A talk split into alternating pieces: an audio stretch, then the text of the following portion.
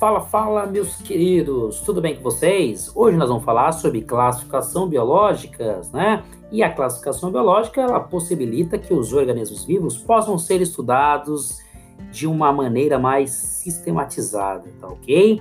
Então vamos lá. Nós seres humanos temos necessidades constantes de classificar objetos, isso mesmo. Organizarmos em casa nossas compras, por exemplo, separando produtos de limpeza dos produtos alimentícios, né? E organizarmos também ainda o nosso guarda-roupa, né? Separando peças íntimas de outros tipos de roupa. Essas associações são essenciais para manter a organização e, a, e facilitar que encontremos aí alguns itens importantes.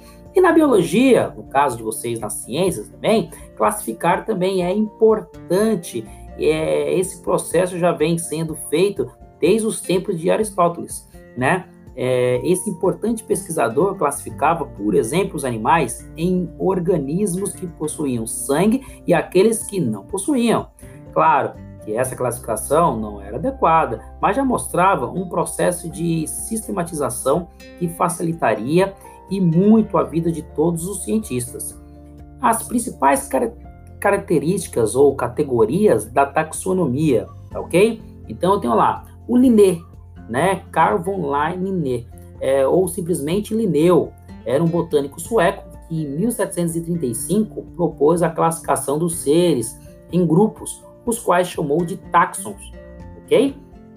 Em seu grupo é, de trabalho intitulado Sistema Natural, ele sugeriu a classificação em grupos de maior abrangência, denominados de reinos, até grupos de menor abrangência, quais chamou de espécie. As categorias propostas por Linneu foram reino, classe, ordem, gênero e espécie. Tá ok? Então, repetindo: reino, classe, ordem, gênero e espécie. Reficofagem. Lembra disso? É isso aí mesmo. Então, lá, atualmente, as principais categorias taxonômicas são reino, filo, classe, ordem, família, gênero e espécie duas a mais do que as respostas iniciais de Linneu.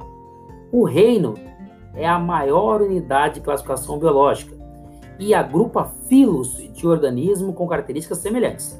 Os filos, por sua vez, agrupam classes semelhantes, as quais agrupam ordens semelhantes, que agrupam famílias, que agrupam gêneros semelhantes.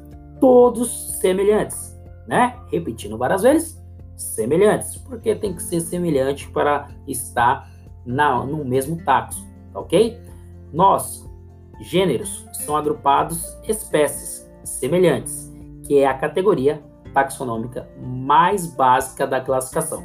Podemos definir espécie como um grupo de organismos que se reproduzem entre si e são capazes de produzir descendentes férteis.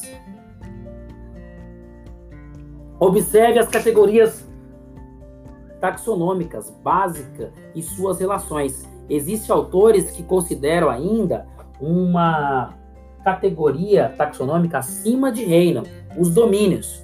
Consideram-se também três domínios, também chamados de super-reinos, como no caso das bactérias, arquebactérias e euquiriobactérias. Exemplos de classificação taxonômica que nós podemos dar. Vou dar um exemplo bem rápido. Né? Na espécie humana, o reino é a animalia. O filo é o cordata. A classe é a mamália.